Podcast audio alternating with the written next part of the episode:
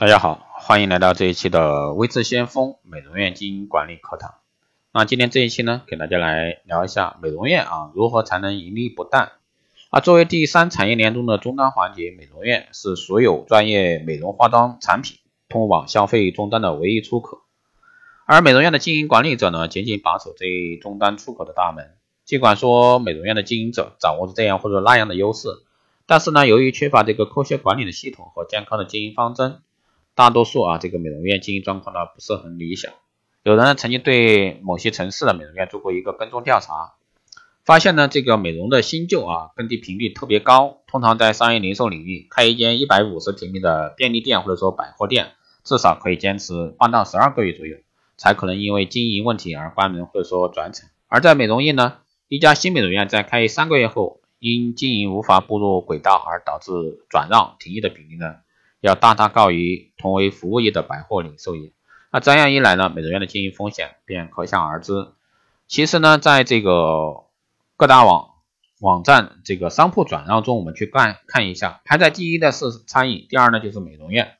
所以说大家可想而知，这个美容院的一个风险是多高。但是美容业的整体高速发展呢，就说明一个高盈利啊、高成长性的朝阳产业，美容院呢也不例外，应该是这一产业中收益最大的一个阶层。但是美容院经营成功之度啊，成功度啊之低，说明了一个什么问题呢？根据多年来美容院的业务交往，同时呢，通过调查，我们发现啊，这些不盈利的美容院均存在下列两种问题：一呢是缺乏服务力，二呢缺乏销售力。更有甚至呢，业内啊这个相当一部分美容院是既无服务力啊，又没有销售能力。这样的美容院如果不是在当地啊利用某种特权而能生存的话，其经营状况是可想而知的。美容院经营的一个黄金法则：服务力加销售力等于持久盈利。那上述法则在国内、国际啊都有成功的案例，当然这里我就不具体去点名了。美容业是以一个啊服务为主导的行业，行业的特色呢是强调服务。然而，任何一个服务性的一个行业，如果说缺乏产品的支持，缺乏销售产品的力度，那么这个行业的盈利性便要大打一个大大的问号。百货零售业呢是突出黄金法则是最典型代表。作为第三产业链中的一员，百货零售业是一个以服务为主导的产业。但这个产业由于突出了服务力与销售力的有机结合，便涌现了一起大批优秀企业。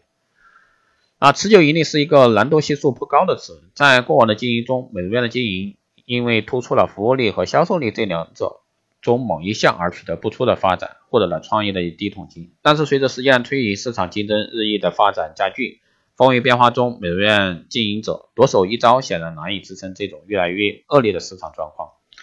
这时候呢，如何何去何从，就会成为线下美容院经营管理者首要看待的问题。那其实呢，根据这个目前的市场，要想这让自己的美容院持久的盈利，那你一定要随时不断的去跟随市场前沿的一个脚步去更新变化啊。只有这样呢，你才能在这个美容业啊持续的走下去，才能说你的盈利啊才会持久。所以说你在这个经营管理过程中有任何问题，大家都可以在后台私信微之先锋老师。如果说大家对美容院经营管理、深定制服务，还有光电中心加盟以及光电医美课程感兴趣的，欢迎在后台私信微之先锋老师报名参加。加微信二八二四七八六七幺三，二八二四七八六七幺三，备注电台听众，可以快速通过。好了，这期节目就这样，我们下期再见。